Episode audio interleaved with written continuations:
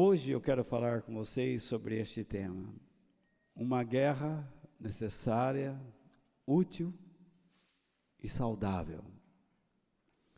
O nosso texto está em Mateus, capítulo 10, versículo 34. E eu vou retirar esse texto do seu contexto para usar o princípio da verdade que está dentro dele. E entender que Jesus veio a este mundo com uma finalidade. Ele não veio para ser amigo de quem não quer ser amigo de Deus, mas ele veio provocar uma contenda entre o céu e o mundo, entre a natureza humana e o Espírito de Deus contra aqueles que odeiam os valores e os princípios da verdade. Então, vamos ler o que Jesus disse. Ai, faltou. Eu não coloquei? Vocês têm aí em suas mãos. Não pensem, vocês devem ter recebido minhas notas e eu falhei aqui, esqueci de observar que eu não coloquei o texto base, olha, imagina. Não pensem que eu vim trazer paz ao mundo. Esta expressão paz ao mundo quer dizer, eu não vim para criar uma amizade com o mundo, para trazer segurança a este mundo. Eu não vim para criar uma religião que satisfaça os desejos mundanos. Eu não vim criar, vamos dizer assim, um cristianismo que te deixa sossegado, que te deixa em paz, que já te deixa garantido. Eu não vim para isso. Então Jesus diz: Não vim trazer paz, mas a espada o que significa? Eu não vim trazer o sossego, eu não vim fazer com que vocês se sintam bem, mas eu vim para colocá-los sob luta, sobre guerra, sob contenda. Sabe? Então Jesus, ele não veio a este mundo simplesmente para nos trazer uma religião de felicidade. O cristianismo não é uma religião que nos torna feliz. Porque feliz nós seremos sempre que fizermos a vontade de Deus. Do contrário, nós nunca sentiremos a felicidade. Quem se esconde atrás de uma doutrina, mas é omisso essa pessoa nunca será feliz. Eu disse na terça-feira passada, nós, nós, como cristãos, nos acostumamos a execrar pessoas que cometem falhas morais. Nós simplesmente jogamos o nome desta pessoa na lama. Mas nós não fazemos a mesma coisa com pessoas omissas, nós não execramos pessoas infrutíferas. Nós achamos que, pelo fato delas estarem na igreja e não, e não cometendo nenhum pecado, sabe, nenhuma imoralidade, ela já está com o Senhor. Isso não é verdade, porque a palavra de Deus diz que a nossa fé deve produzir obras, do contrário, a nossa fé é morta. Se eu não estou comprometido em fortalecer pessoas, irmãos em Cristo, se eu não estou comprometido em alcançar pessoas e aproximá-las de Deus, se eu não me comprometo a fortalecer a minha igreja, a minha igreja, eu não tenho que fortalecer a igreja dos outros. Deus deu uma responsabilidade para aquelas pessoas. A minha responsabilidade é cuidar da minha igreja. E vocês que são ministros aqui, vocês têm a obrigação de fortalecer a sua igreja e não a igreja dos outros. Se vocês fazem isto, vocês estão errados. Vocês têm que fortalecer a sua família. tá? Então, Deus diz para nós como que nós vamos tratar com pessoas que são omissas à responsabilidade ou às responsabilidades que Deus lhes deu. Nós vamos execrá-las? A conversão dessas pessoas são verdadeiras? Porque quando nós pegamos uma pessoa que cometeu alguma, uh, algum deslize, nós jogamos o nome dessa pessoa na lama e dizemos: será que essa pessoa se converteu mesmo ou foi tudo uma fantasia? Então, a mesma pergunta eu faço para aquele que não se compromete com nada. A sua conversão é verdadeira ou você está mentindo? Ou foi simplesmente uma fantasia? Então, nós vivemos neste dilema, tá? E nós precisamos lutar para que a nossa vida com Deus seja verdadeira, seja honesta, seja clara e cheia de frutos.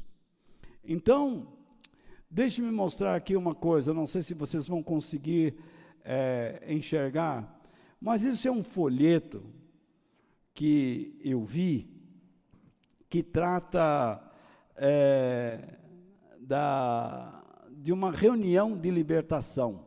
Né? Será que vocês podem apagar um pouquinho essas luzes aqui, para que a gente possa enxergar?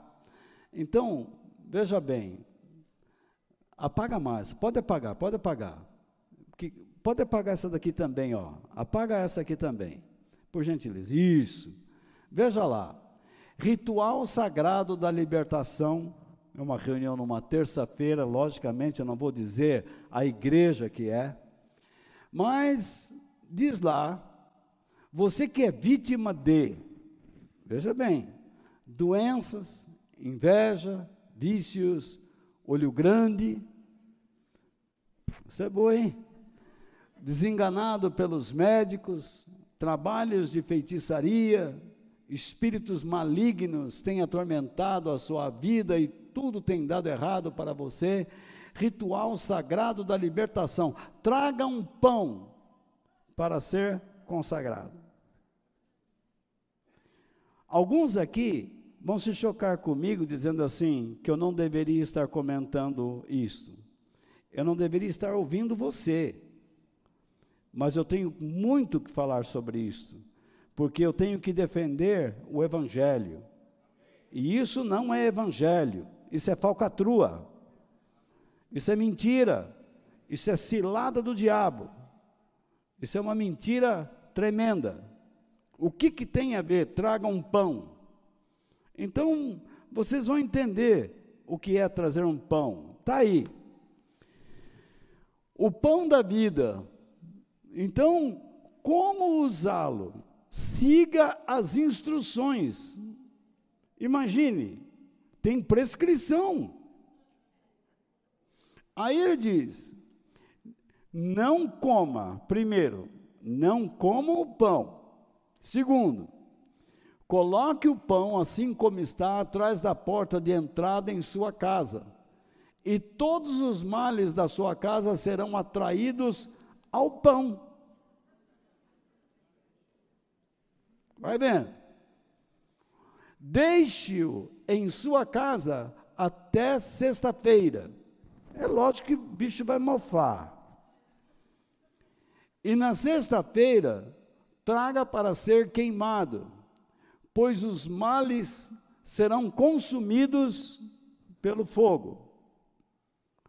Porque o nosso Deus ainda tem a coragem de citar a palavra de Deus. Porque o nosso Deus é fogo consumidor, para essa macumba aí.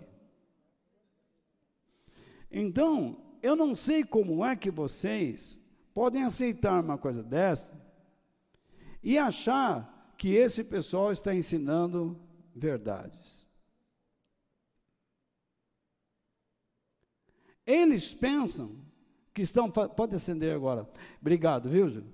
Eles pensam que estão fazendo a vontade de Deus e que eu sou arrogante. Eu pergunto: quem é arrogante aí? Será que uma pessoa que faz isso Não sente nenhum peso na consciência de estar enganando pessoas? Será até quando você continuará dizendo, mas eles também falam de Jesus? Onde é que está a tua cabeça? Onde está a tua consciência? Você vai querer misturar Jesus com essa macumba? Acha que fogo consumidor é aquela fogueira onde eles vão jogar aquele pão embolorado lá dentro? Desde quando Jesus veio a este mundo para ficar atraindo o mal? Está lá. O que? Olho grande, inveja. Ele veio para que os nossos pecados caíssem sobre ele, a nossa vida corrupta fosse sobre ele. Quem não está andando com Cristo tem que se arrepender, meu amigo. Quem já o conheceu e não está andando com ele, tem que tomar uma decisão séria. Se você quer ir para o céu ou para o inferno. Porque não existe outro caminho além de Cristo para chegar a Deus. E quem vai a Cristo tem que aprender a produzir frutos provenientes do arrependimento. É isso que a palavra de Deus diz. Então, esse tipo de evangelho promete o que a você? Libertação, felicidade, uma esperança falsa. Isso não é esperança, isso é armadilha. Isso é transformar você, que é uma ovelha de Deus, em um peixe que entra dentro de um tubo e que depois não sabe mais voltar. Porque o peixe não vai nadar de macharré. Ele entra ali pega uma boca grande, vai atrás da isca, passa pela boca pequena e lá ele fica, porque ele não sabe mais sair de lá.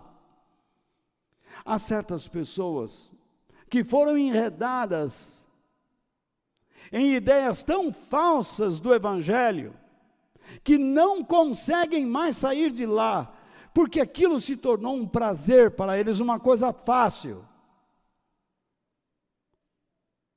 Simplistas se tornaram inconsequentes.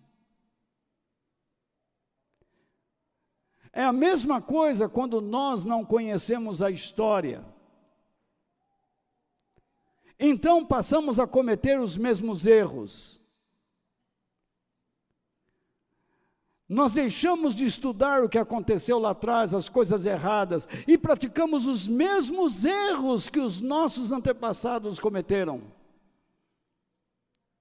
e criamos sempre problemas para os outros.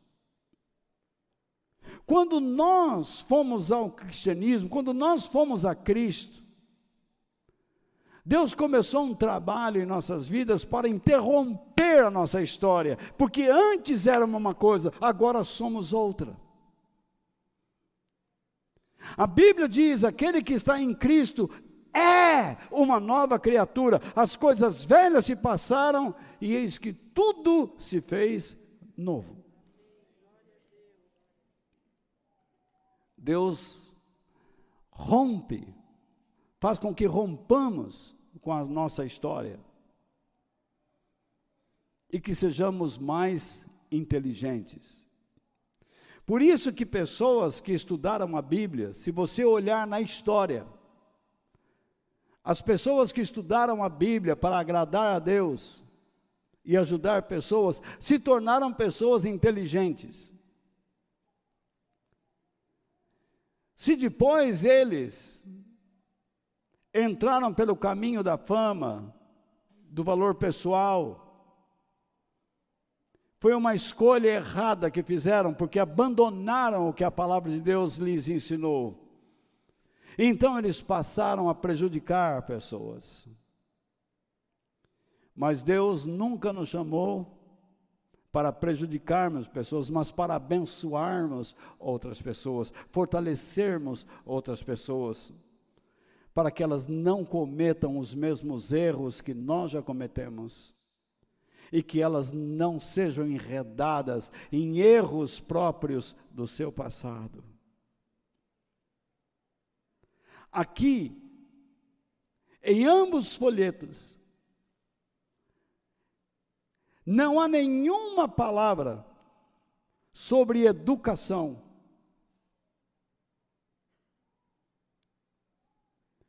Só existe aqui promessas que fica claro de libertação de ignorantes.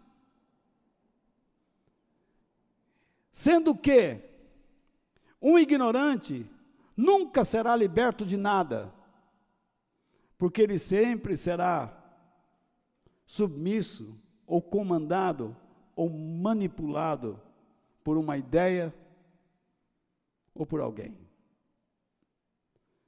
O ignorante não consegue ter posição própria, porque ele vive dentro de uma bolha de ignorância, junto com outros ignorantes que almejam poder, que almejam alcançar interesses próprios. E ele acredita que aquilo é o mundo, é a verdade. E ele não olha para o que está acontecendo ao redor e não percebe a importância da sua vida dentro deste momento da história. Nós não nascemos neste período por acaso. Nós não existimos neste período por acaso. Nós estamos vivendo dentro de um período de tempo, pela vontade de Deus, para agirmos diferente, de modo diferente das pessoas comuns ou dos ignorantes. Mas se você tem medo de ser rejeitado pelos ignorantes, você terá que arcar consequências. E elas serão bravas, duras, porque Deus é justo. E se você deu a mão para ignorantes, para pessoas que zombaram da verdade, através de suas ações, nem tanto pelas palavras, você será julgado juntamente com elas, apesar de conhecer a verdade e de não tê-la praticado. Portanto, eu sou um defensor do Evangelho e procuro ensinar as pessoas que vêm aqui a respeitarem a Deus, a amarem a Deus e se esforçarem para andar na sua verdade. Problemas temos muitos. Mas se você buscar um evangelho de felicidade, você tem aos montes por aí.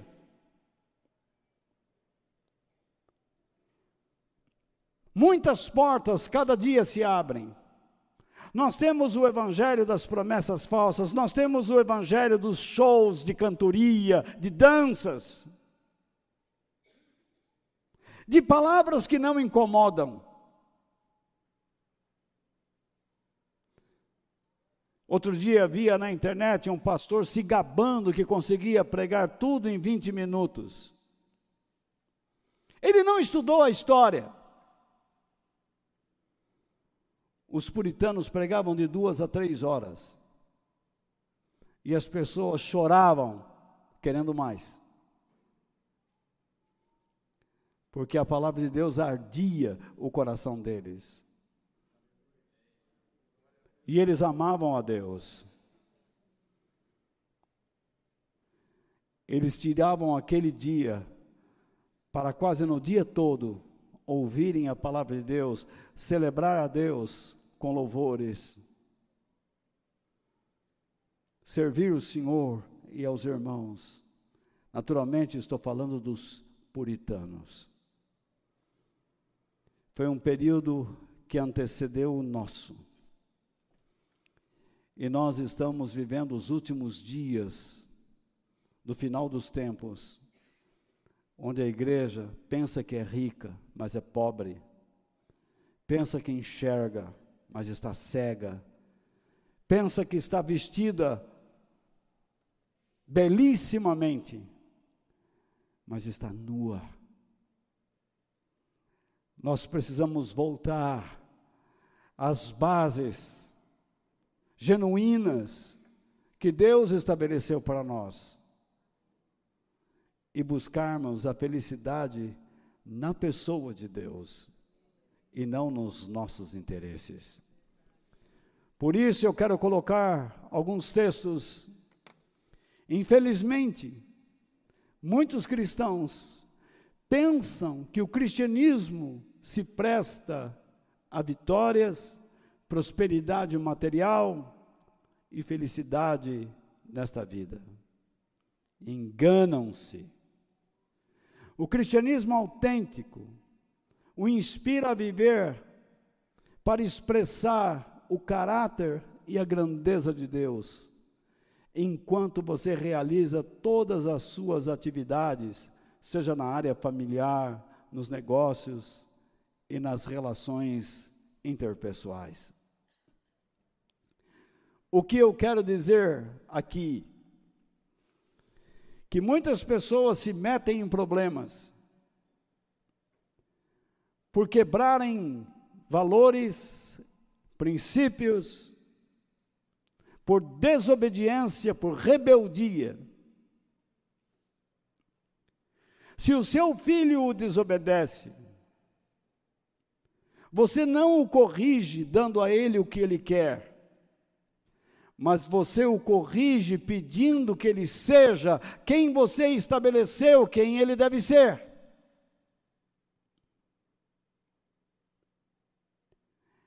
Ele precisa ser a pessoa que reconhece a sua educação. Ele não deve ser egoísta. Se há três coisas que um pai e uma mãe precisam quebrar nos seus filhos é o orgulho, o egoísmo e o interesse pessoal. Se ele agir assim, ele tomará decisões próprias, nunca pensará em ninguém, e pior, convencerá os ignorantes a seguirem o seu caminho, tornando-se eles iguais em pensamentos, palavras e ações. Então nós precisamos tomar muito cuidado. O Evangelho não veio para nos trazer uma felicidade nesta vida. Não existe o Evangelho para lhe dar prosperidade financeira. Se você está buscando estas coisas, você não está entendendo nada. Se você está endividado, procure aprender por que você se endividou. Gastou mais do que devia? Se descuidou? E agora você vai numa igreja pedir oração para Deus, fazer o quê? Chover dinheiro do céu? Levantar alguém para levar dinheiro na sua porta? Deus pode suprir suas necessidades desse modo? Pode. Desde que você não quebrou regras. Eu já vi homens e mulheres passarem pela escassez sem cometerem erros. E logo na frente, Deus levantar pessoas para ajudá-los.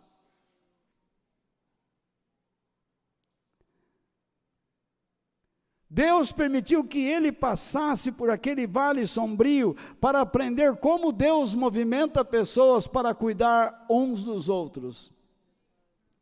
Mas quando você se torna um quebrador de regras, como Deus levantará pessoas para dar a você um mimo, sem exigir que você seja a pessoa que deve ser? Deus não é criança. Ele não pode ficar abençoando pessoas e não irá abençoar pessoas. Simplesmente porque elas pedem, porque faz uma campanha, porque faz uma corrente, porque põe o pão atrás da porta. Não, isso está errado. Não é assim que as coisas funcionam. Nós existimos para expressar a grandeza, a glória de Deus, o seu caráter em todas as nossas atividades. Se você quiser vender o seu carro amanhã, Deus não irá intervir. Se você quiser comprar uma casa nova, uma chácara, um sítio, uma fazenda, um avião, Deus não irá intervir. Desde que você haja direito.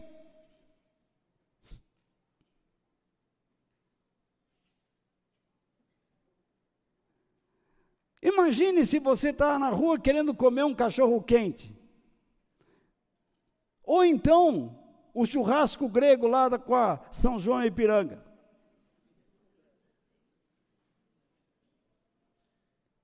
Deus vai ficar gritando no seu ouvido: não coma isso, não coma isso, não coma isso. Quantas vezes eu saí da igreja e não tinha muito dinheiro, eu tinha fome, e eu comi pastel na Praça da Sé e saí vivo.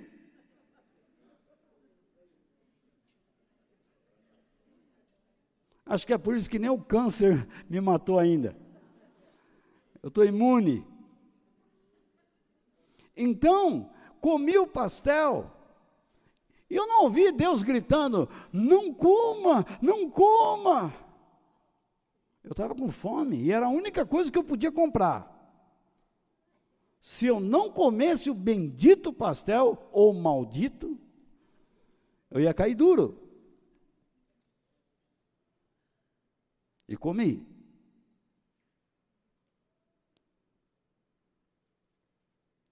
Enfim, se você quer tomar algumas decisões, Deus não vai intervir na sua vida.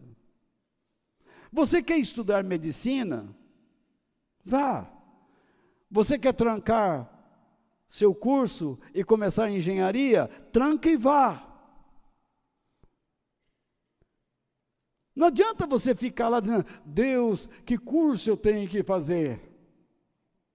O único curso que Deus vai dizer para você fazer é: me conheça. E quando você vai praticando a vontade de Deus, você esteja certo que o teu coração vai se inclinando para alguma coisa, tranquilamente. E você vai descobrindo o teu rumo na vida. Mas Deus não vai ficar batendo na tua cabeça dizendo: "Não, não, não vá, não vá, não vá, não vá para para Campos do Jordão. Não vá, não vá, não vá. Não vá para Santos, não vá para não, não vá para Grande. Não põe o pé no mar.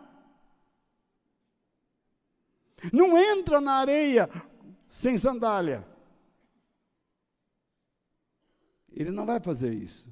Ele te dá liberdade. Desde que você seja obediente. Obedeça princípios.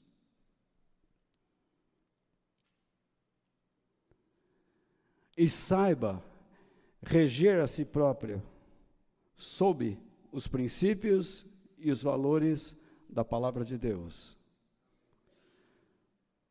Por exemplo, essa reunião com Hebron Kids. Se o objetivo é só reunir jovens para fazer festa e bagunça e brincadeira,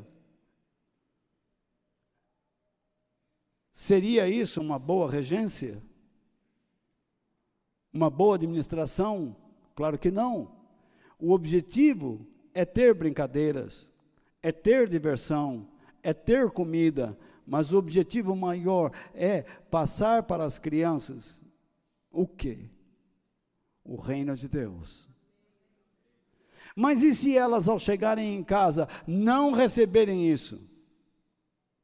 O reino de Deus e seus pais, o que vai acontecer? Algo vai estar truncado. E muitas coisas boas vão se perder. Muitos pais não se preparam para educarem seus filhos, para conversarem com seus filhos acerca do reino de Deus.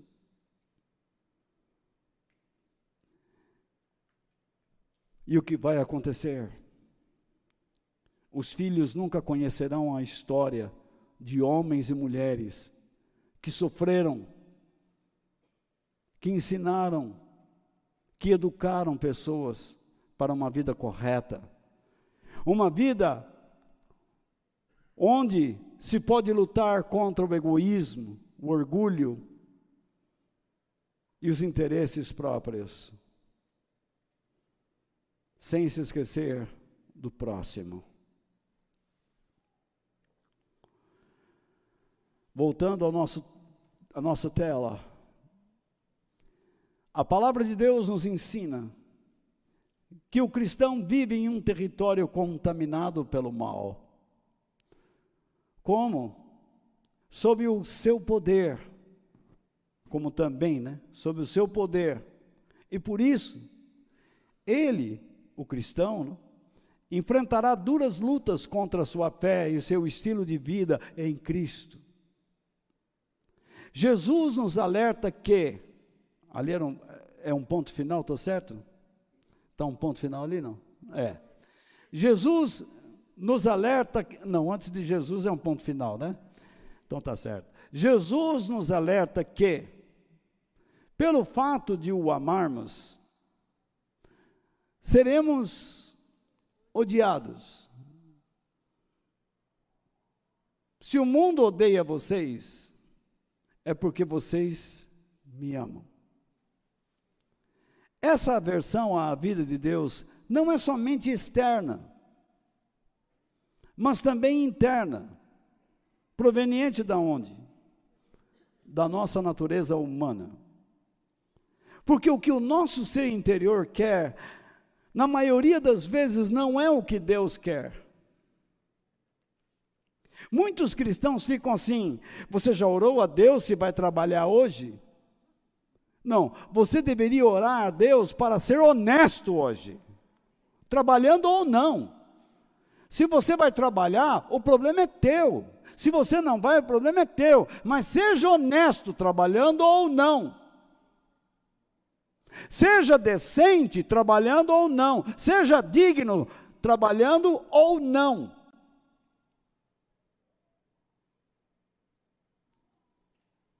Vamos orar pela comida? É necessário orar pela comida? É necessário ficar dizendo graças te dou? Não, basta você pensar, Senhor, muito obrigado. Eu estou verbalizando, mas são lá, basta você fazer. Mas por que nós oramos?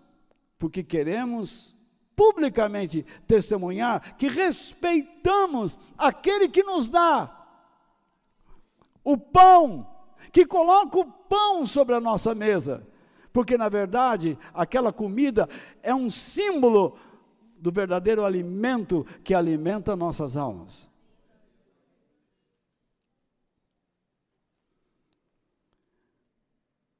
Então as pessoas têm aversão, têm ódio de Deus. Por quê? Porque as pessoas mudam, deixam de ser manipuladas, deixam de ser marionetes, deixam de ser, como dizemos popularmente, Maria vai com as outras. E nós começamos a enxergar, a discernir onde está a maldade, a armadilha. Voltando à tela, todo cristão autêntico tem que aprender a enfrentar uma constante batalha interior, a fim de alcançar o quê? A paz interior prometida por Deus. Vivemos entre a guerra e a paz, entre o combate intenso e o descanso, em meio a choques violentos e vitórias momentâneas. Repare que eu destaco vitórias momentâneas. Porque muita gente diz: Deus me deu a vitória. Eu escuto hinos, a vitória é tua. Vai igrejas. Hoje Deus tem a vitória para você. Que vitória? Se você é um descabeçado. Você sabia que você pode alcançar o que quiser sem Deus? Você pode ter uma BMW sem ter um tostão no bolso. Mas como? Roube uma.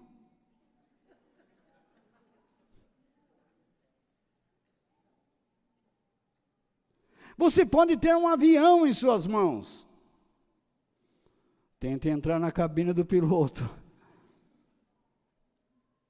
Como a 765, não estou incentivando ninguém é tudo hipotético. Na verdade, você pode ter o que quiser, mas por meios lícitos, as coisas mudam. Por meios lícitos, você terá que respeitar regras. Por meios lícitos, você terá que, terá que respeitar a si mesmo e as pessoas. Por isso que as pessoas não gostam do Evangelho. Eu quero uma igreja onde eu posso cantar, ouvir, dançar, mas ouvir essas coisas não. Isso não me dá esperança de ser um homem rico. Mas eu acabei de dizer, você pode ser um homem rico. Basta você ser esperto. Basta você enganar os outros. Ou então, basta você trabalhar e alcançar sua riqueza licitamente. Muitas pessoas querem se envolver em determinados, em determinados cursos de vida para angariar coisas para si mesmos. Ou então porque estão sendo manipuladas por outros, que nós chamamos de laranjas. E eu penso que você não quer ser esse tipo de pessoa porque você é um servo de Deus. E você sabe que ser manipulado pelo homem é confiar no homem e ser chamado por Deus de uma pessoa maldita nem o próprio marido ou a mulher deve ser manipulado pelo seu cônjuge. Ao mesmo tempo que eles não têm uma vida independente, eles não podem tentar dominar um ao outro, pois isto é pecado.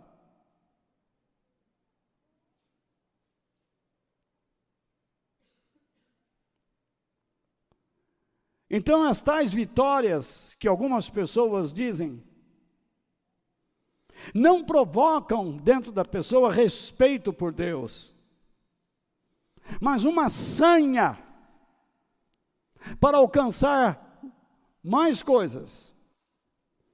Porque ela diz: Eu fiz uma corrente, ganhei, eu vou fazer outra para outra coisa. Ela não pensa em crescer em caráter, em ser aperfeiçoado como um ser humano temente a Deus. Ela quer coisas. Ela quer uma felicidade neste mundo. E é o que muitas pessoas estão recebendo. Ou melhor, buscando. Isso está errado. Você será a pessoa mais infeliz se entrar por esse caminho. Deus não poderá abençoar você se você entrar por esse caminho. As coisas não estão fáceis na sua vida. Talvez não. Mas não venda a sua alma para uma felicidade falsa. Lute, trabalhe. Peça a Deus que o ajude a criar opções de vida. Seja honesto. Respeite o próximo. E ame a Deus. Seja uma pessoa digna. Uma pessoa que se apresente diante dos outros e que seja confiável, admirada, respeitada. Uma pessoa com quem as pessoas poderão contar com as suas palavras, ideias e sentimentos, e às vezes ações.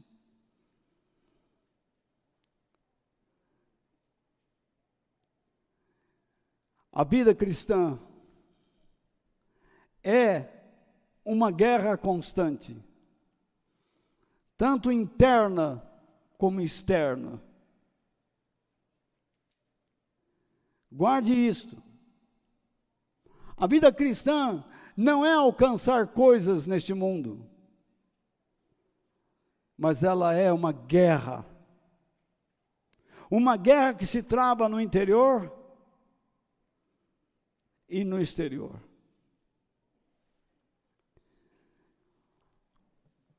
Muitos, quando ingressam no cristianismo, por ouvirem dizer, desculpe o erro ali, por ouvirem dizer, que se refere a muitos, que nele terão paz, nele o cristianismo, terão paz, felicidade, riquezas, bênçãos sem fim neste mundo. E caso venham a conhecê-lo como ele realmente é, entenderão que ingressaram em um campo de conflitos internos e externos, numa luta que durará até o fim da sua vida.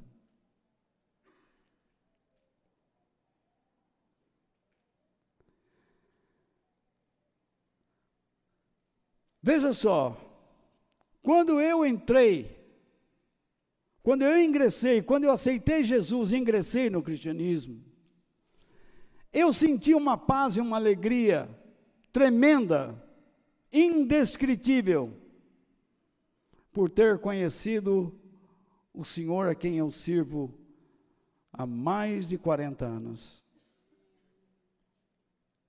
Aquilo se tornou evidente dentro de mim.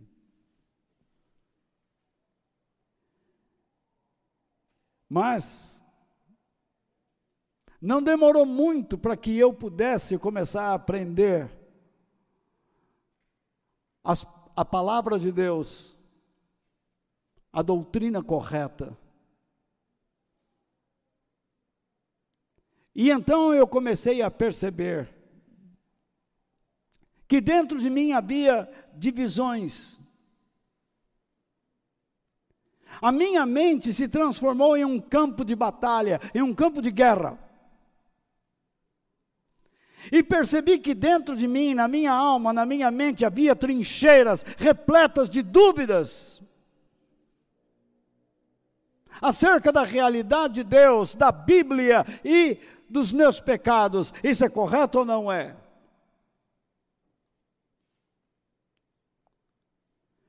Uma parte do meu ser dizia: não, isso está bem. Mas uma voz lá dentro dizia: não está.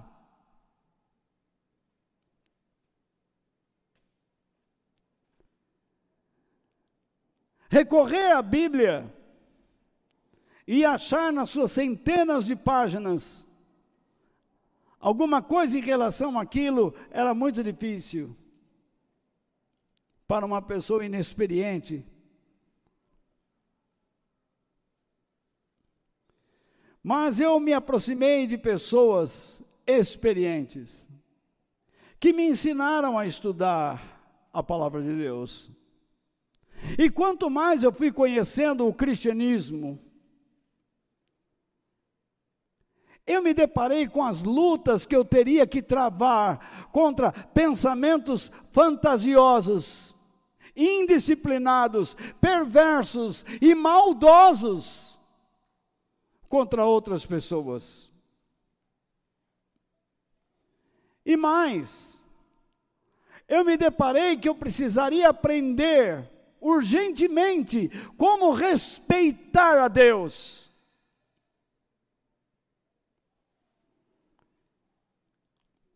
Eu percebi que a minha fé dentro de mim estava sitiada por inimigos vigorosos, ferozes, traiçoeiros, entrincheirados dentro de mim, querendo me destruir. Eu descobri que o Evangelho, que me levou a Cristo e que me pacificou com Deus. Foi o mesmo que me levou a esse tipo de batalha cruel, dura, feroz.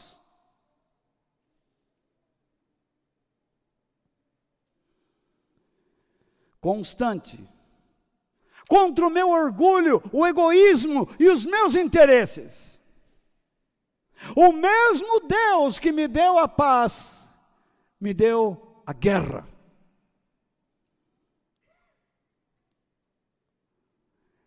O mesmo Deus que me amou, colocou em minhas mãos uma espada.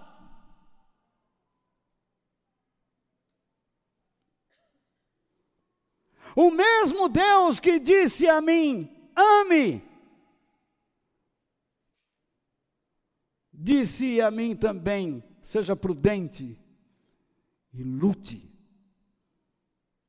Não se assente à roda de escarnecedores.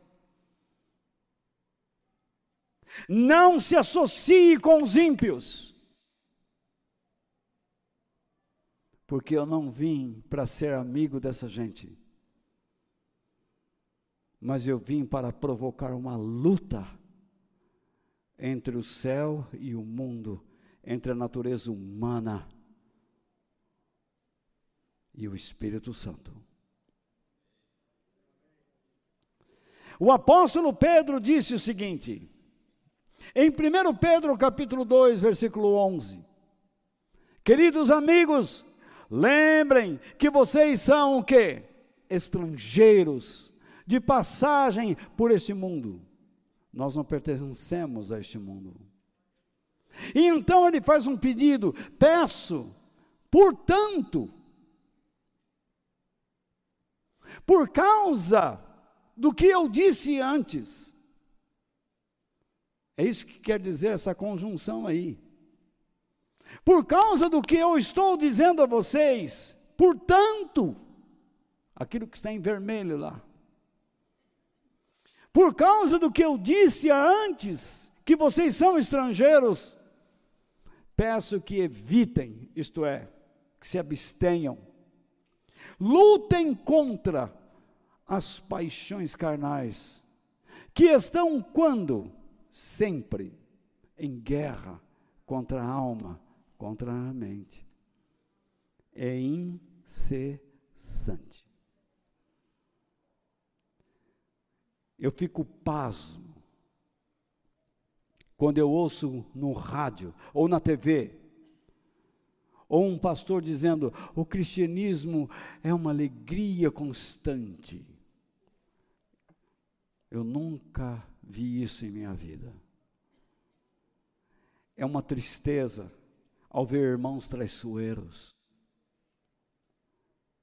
É uma tristeza quando você vê irmãos que você ajuda e depois te chama dos mais adjetivos que nem vale a pena mencionar. É duro quando você está falando a verdade e você sente que ela é menosprezada. Eu estava dizendo hoje para minha esposa, logo cedo, três e meia da manhã. É a hora que a gente acorda. E eu estava dizendo para ela, é incrível como a gente tem os vídeos e você não vê um comentário dos ministros da igreja. Mas você os vê colocando likes em tudo quanto é coisa. Que às vezes vão até mesmo contra as doutrinas que são ensinadas aqui. Não me diga que isso me causa alegria, isso me causa tristeza profunda.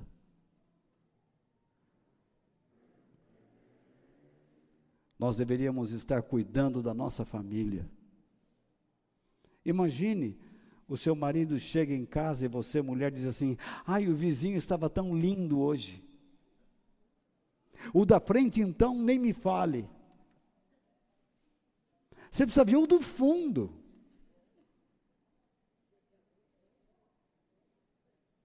Aí o marido fala assim: Olha, você não imagine quem entrou para trabalhar no nosso escritório, que mulher linda. Que? A hora que eu saí, uma mulher caiu na calçada, eu levantei. Quando eu olhei para o rosto dela, você precisa ver que rosto maravilhoso, que lindo, parecia um, um, uma deusa. A mulher, como já é mais emo emotiva, seu desgraçado, vou te matar. É correto isso?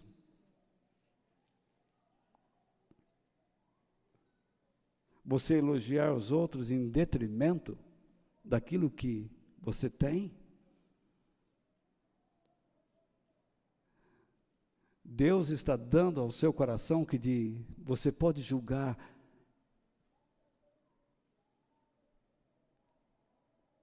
de uma pureza extraordinária. Aquilo que você está recebendo é de uma pureza extraordinária.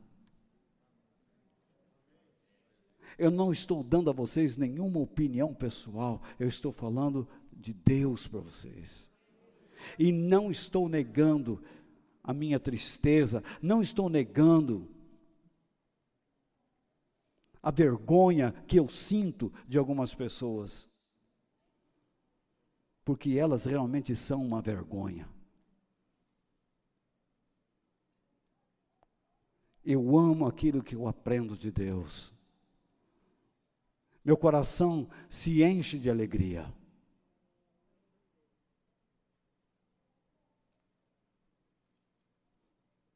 Compus muitas canções com que aprendi de Deus escrevi hinos, poesias. Eu sei que o evangelho que eu estou falando a vocês é verdadeiro. E se você o aceitar no seu coração, com certeza ele o conduzirá ao céu e não a um parque de diversão.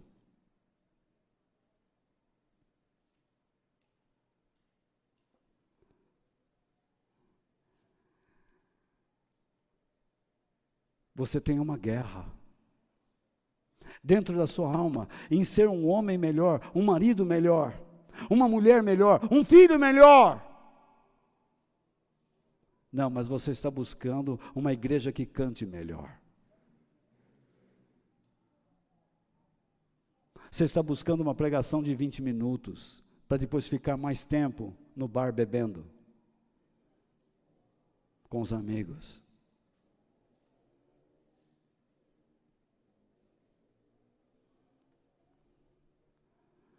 Talvez esta palavra não sirva para quem está aqui, mas para quem está me vendo, é para você. Você, pastor, quer pregar 20 minutos para se exibir.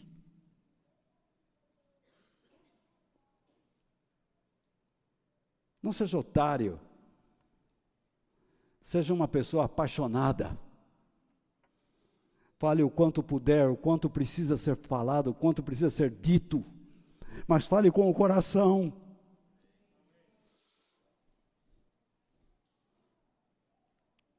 Nós, nós não choramos mais pela igreja. Nós não choramos mais pelos filhos. Nós os mimamos.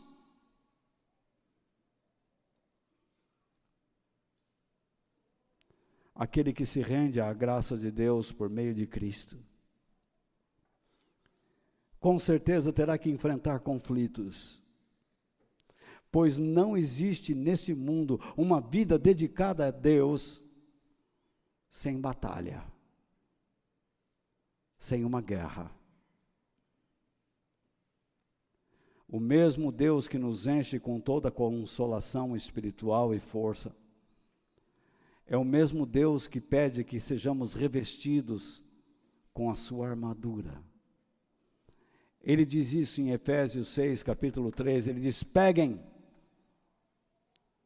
Vamos supor que eu queira dar a vocês isto. Pegue. Você pode dizer sim ou não. Você pode pegar ou não. Não é assim que funciona? E se eu estou dando a você algo que você não quer, você não vai pegar. Você dizer, isso eu não quero. Deus está dizendo, peguem. Esta é a sua proposta, peguem agora. O Espírito de Deus está dizendo: peguem agora a armadura que Deus lhes dá. Eu não vejo nenhuma campanha para isso. Assim, quando chegar o dia de enfrentarem as forças do mal, isto é, dias ou momentos de natureza má, os quais põem em risco a fidelidade cristã, a sua fidelidade cristã. É isto que Paulo está dizendo, que a sua fé corre risco. A sua vida com Deus está em risco. Aquele que pensa que está de pé, cuide para que não caia.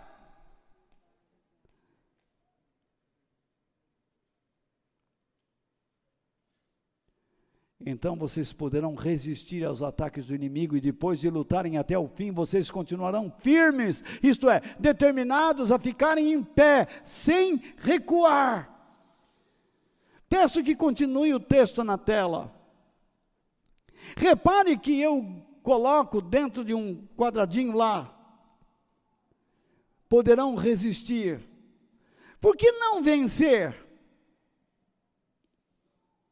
Os hinos diz: vou vencer o inimigo. Às vezes nós mesmos pregamos, vamos amarrar o diabo. Mas ninguém amarra ele. Ninguém o amarra, porque Deus dá a ele a liberdade de agir. Por que só resistir e não vencer? Porque se nós o vencêssemos, teríamos o direito de propriedade neste mundo que ele domina. E nós não somos chamados para ter nenhum espaço físico neste mundo. Nossa propriedade está sendo garantida na eternidade ao lado de Deus em Cristo Jesus.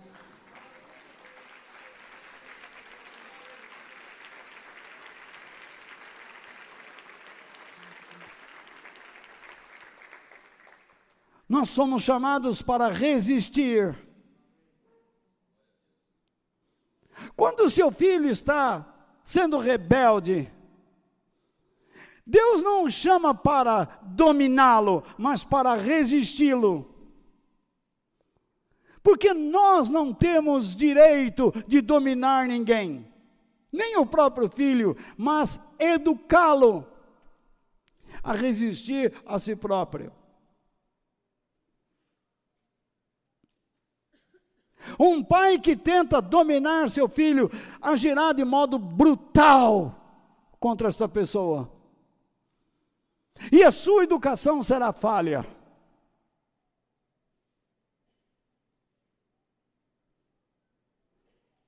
Uma administração pública que é brutal contra o seu povo é aquela que tenta dominá-lo. E isto é impróprio aos olhos de Deus. Um patrão que tenta dominar seus funcionários e não educá-los nos objetivos da empresa também é um mau patrão.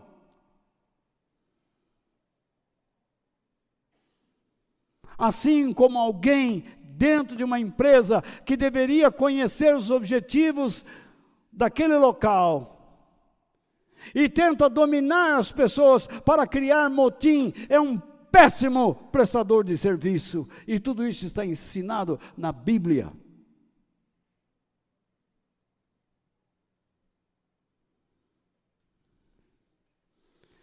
Imagine um professor que vê um aluno que não sabe ler um texto e deixa esse indivíduo passar de ano.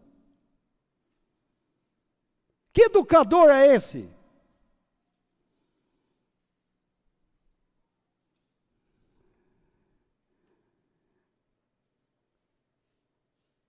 É um louco. Olha a educação do nosso país como está.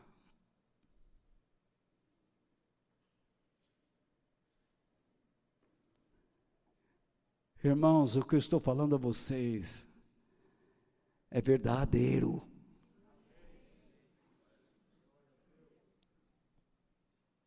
Nós estamos brincando. A nossa fidelidade a Deus está sendo destruída.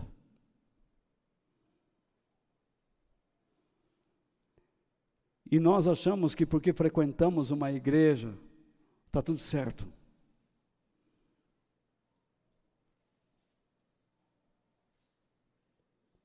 Ou porque vamos à missa do galo, ou ao culto do galo, está tudo bem. Não está.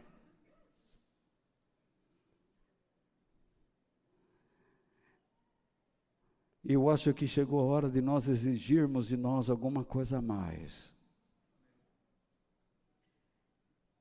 Nós precisamos determinar a nós mesmos a ficarmos de pé e não recuarmos.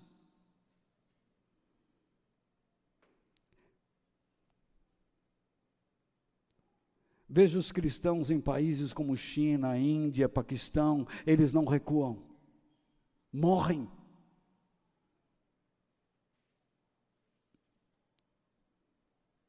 Construíram uma catedral no meio da China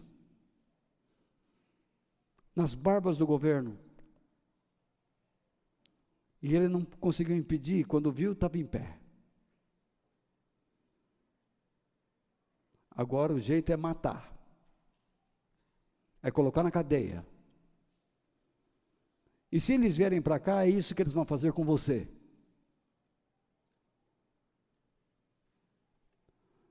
Algumas pessoas não gostam quando eu falo sobre isso. Ah, é política. Não é não, é a verdade. É a ação do diabo preparando a entrada do anticristo para matar cristãos, porque a luta deste mundo não é só por poder, mas é a luta contra a verdade, contra Jesus Cristo, contra Deus. E ai daquele que não perceber isso.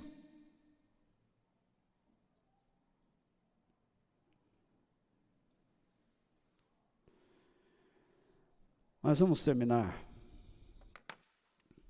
A guerra, que faz parte da vida cristã, é necessária, útil e saudável. Nós já sabemos que a nossa natureza humana, nossos desejos lutam contra o Espírito de Deus. É comum observarmos cristãos desmotivados a compartilhar a graça divina com seus familiares e com outras pessoas, a desanimarem da fé, desanimados para orar, para conhecer mais a palavra de Deus, para ler mais a Bíblia. Mas eles não são desmotivados para comer, beber, dormir, descansar e se entreter. Para que eu quero uma reunião onde eu vou tentar educar as pessoas na verdade? Vamos criar um entretenimento.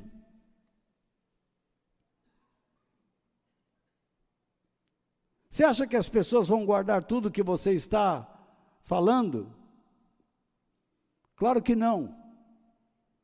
Mas se eu repetir um milhão de vezes, alguma coisa eles vão guardar. E se não ouvir um milhão de vezes as mesmas coisas que eu falei, serão responsáveis diante de Deus por não ter dado, não terem dado ouvidos ao que deveriam ouvir. Serão taxados como irresponsáveis.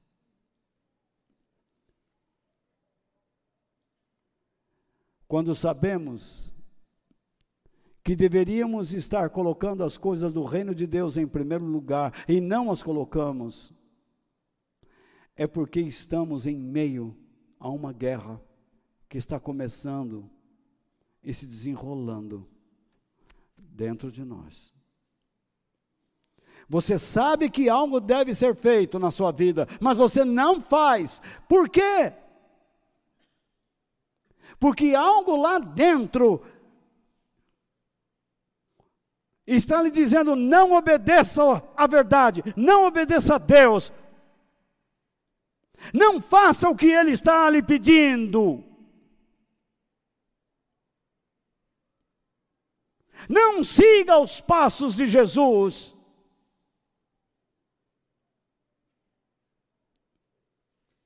Se você sabe que conhecer a Deus por meio da palavra de Deus é importante. Aquela voz diz: não precisa ler, domingo ele vai mostrar lá. Você recebe esta folha que eu dou a vocês com tudo mastigado, mascado. E a única coisa que você faz é tentar descobrir erros gramaticais.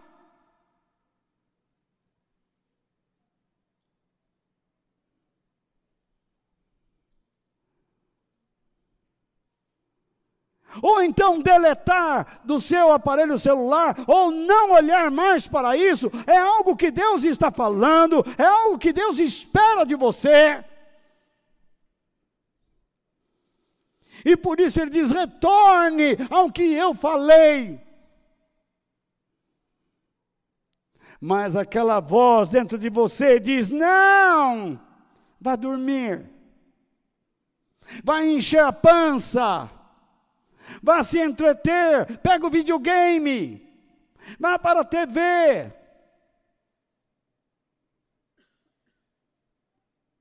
A palavra de Deus diz que há tempo para tudo debaixo deste céu. Há tempo de cantar, tempo de não cantar, tempo de sorrir, tempo de não sorrir, tempo de chorar, tempo de não chorar, tempo de nascer e de morrer. Você escolhe. Você decide.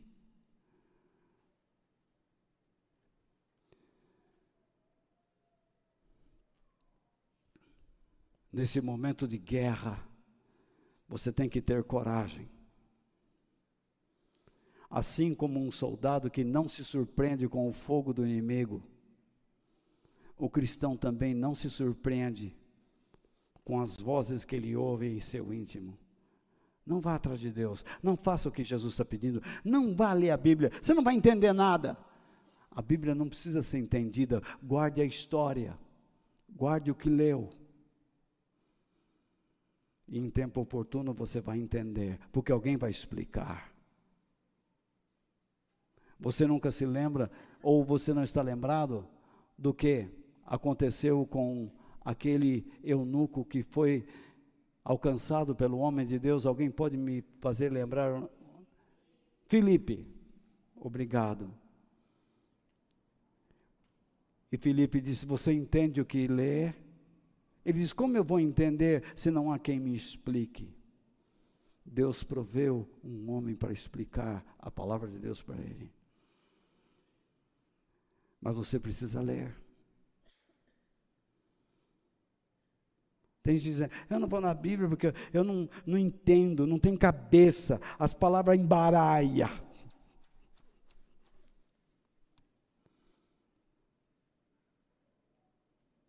Até quando você vai ficar ouvindo a voz do diabo que está dentro de você?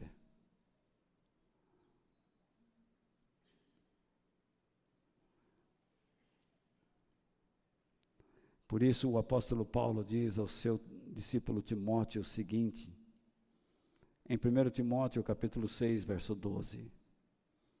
Timóteo, corra a boa, isto é, a útil tanto espiritual como moralmente nobre, necessária e aprovada por Deus, corrida da fé. Deus quer que você entenda que essa corrida da fé, esse combate, esse pleito, deve ser executado com extremo zelo e por causa de um prêmio combata para obter este prêmio. Lute por Deus e pela recompensa que Ele dá. E ganhe. Não se contente só em competir, se contente em ganhar.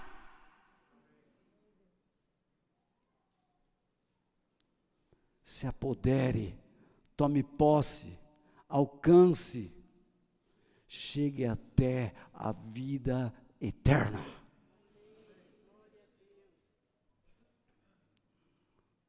Vida eterna, os cristãos não querem saber disso, os cristãos querem saber de prosperidade, de romance, de olho grande, de olho gordo.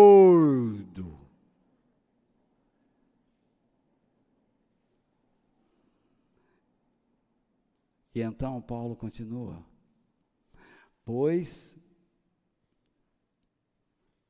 veja bem, pela razão do que disse, a mesma coisa. Por causa do que eu disse, entenda isso, Timóteo. Foi para essa vida, que vida? Uma vida de batalha,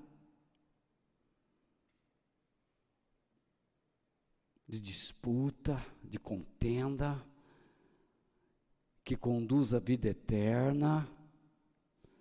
Foi para essa vida que Deus o chamou quando você deu o seu belo testemunho de fé na presença de muitas testemunhas. Paulo está fazendo nesses versículos uma analogia, uma comparação entre uma corrida atlética, uma disputa atlética e a luta que existe na vida cristã.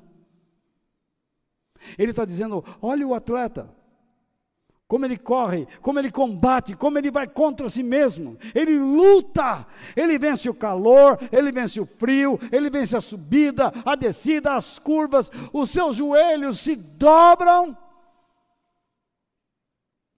Seus nervos doem, seus músculos repuxam, mas ele enfrenta. Ele não desiste.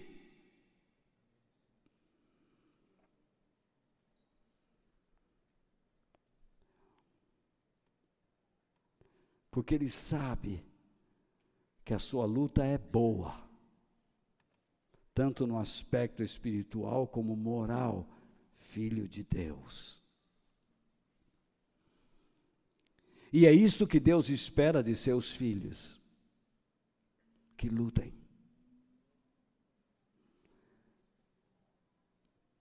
Essa batalha tem um, por finalidade fazer com que seus filhos lutem pela sua própria permanência em Deus, no chamado divino, e que fortaleçam, como também abençoem as pessoas que o cercam. Você acha que pode viver para Deus tendo uma vida isolada, sendo um monge enclausurado? Tem gente que entra aqui, senta e sai e não conversa com ninguém. Não conhece ninguém. Você chama isso de cristianismo? Quando seu filho entra em casa e passa pela sala, você diz: Oi! Se ele não responder, como você se sente? Você vai dizer: Isto é família? Se você não quer conversar com alguém, você não é capaz de sorrir, de dizer boa noite. Prazer, não conheço, meu nome é Fulano, o seu qual é? Que Deus te abençoe, que Deus te guarde. É um prazer tê-lo aqui, tê-la aqui.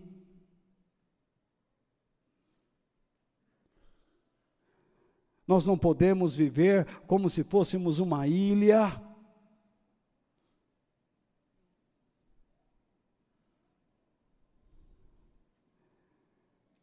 Timóteo fortaleceu pessoas dando o seu testemunho. E nós precisamos fortalecer pessoas dando aquilo a elas, o que Deus está fazendo em nós. Portanto, a, esta luta que Jesus veio trazer não é uma luta por poder pessoal, por uma condição econômica, social, pessoal. Você não vai a uma igreja para melhorar sua condição econômica nem social, você vem aqui para se tornar mais inteligente.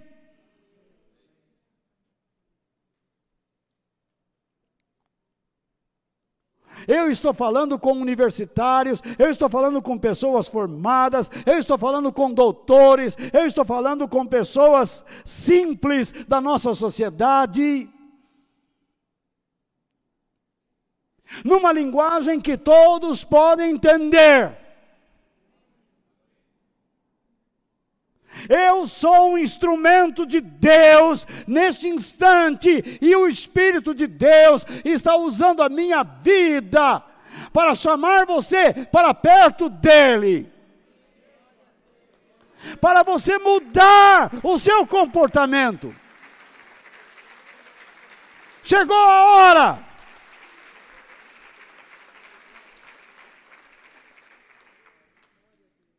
Jesus trouxe uma espada para você lutar pelos propósitos de Deus, por uma vida abençoada por Ele aqui, e muito feliz na eternidade.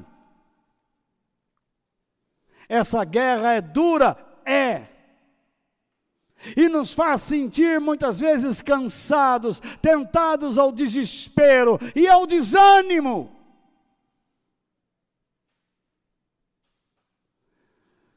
Muitas vezes eu disse a mim mesmo: não aguento mais, Senhor, vou fazer outra coisa. Porque é como dar murro em ponta de faca. Me senti, confesso, desanimado, triste, abatido, caído.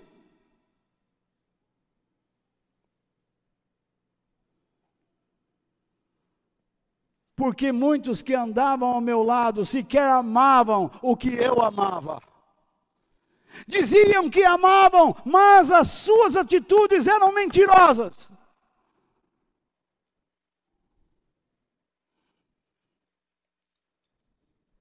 Eu não estava cobrando um alto valor moral, eu estava cobrando atitude, paixão. E não vi.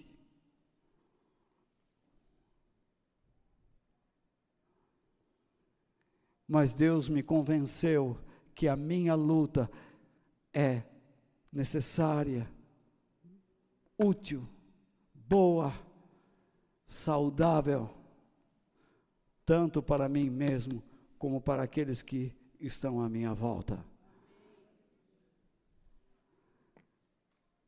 O cristão que não assume essa luta é porque não vive em um relacionamento honesto com Deus. E por isso, na sua insegurança por duvidar das provisões e do cuidado divino, buscam apenas o bem-estar nesta vida em vez de buscarem uma vida aprovada por Ele, espiritual e moral.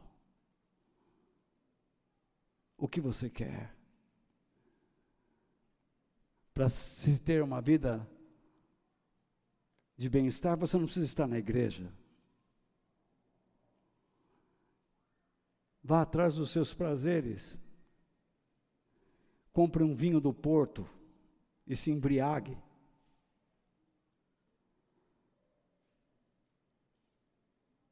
Vá até de madrugada cantando para as estrelas, até não achar mais a porta da sua casa. Mas lhe garanto, no outro dia você terá uma tremenda dor de cabeça.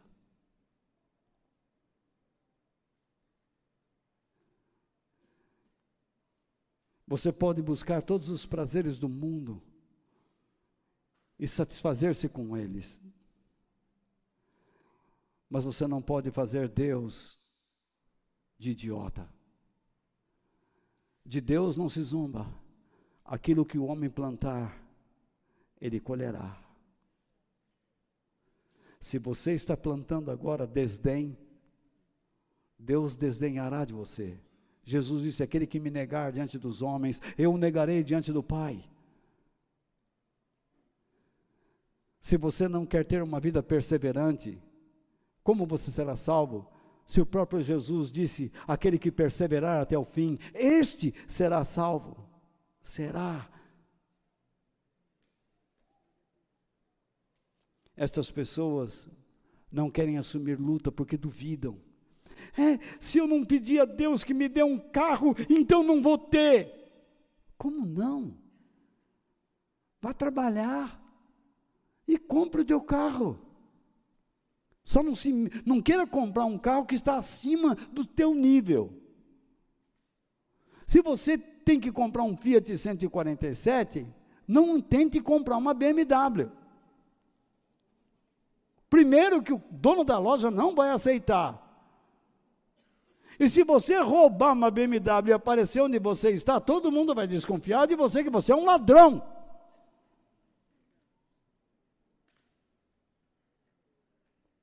Não sinta vergonha da sua situação econômica. Não sinta vergonha da sua casa.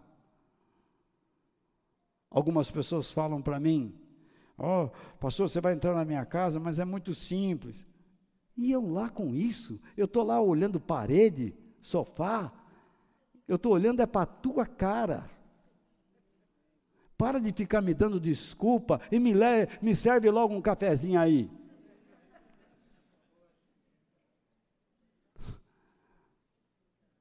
Você é mais importante do que tudo.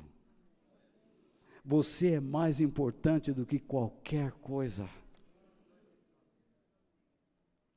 Tudo que Deus tem para você é mais importante do que aquilo que você ainda não tem. Ou que quer. Tudo que Deus já lhe deu é mais importante do que aquilo que você ainda quer. Essas pessoas que não assumem essa luta, têm dúvidas de que Deus irá ajudá-los. Então vejamos, eles não querem aprender a lutar contra os seus pecados e maldades, eles querem vida mansa, prosperidade. Eles duvidam da presença e da força divina a seu favor. Eles não querem acreditar que Deus está protegendo suas vidas. Eles dizem: não, Deus já me deu, mas no fundo, no fundo, não sabem nada. Não têm noção da sua própria desobediência e do perdão divino. Eles nem sabem se estão obedecendo ou não, se estão fazendo a vontade de Deus ou não. Eles vão para a igreja como se fosse um playground, uma brincadeira.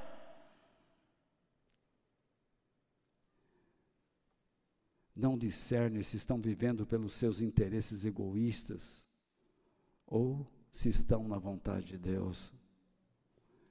E por fim, não compreendem que nessa guerra eles estão sendo aperfeiçoados por Deus, a fim de serem úteis com uma vida saudável ao próximo, procurando viver pelos princípios do Evangelho de Cristo.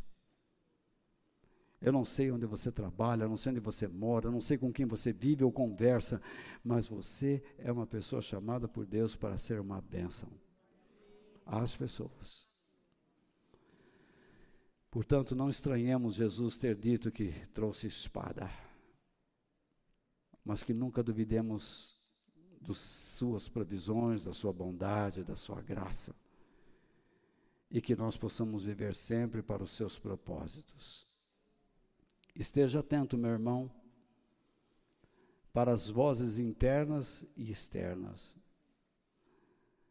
Elas podem trazer vida, sim, mas também podem matar, roubar e destruir.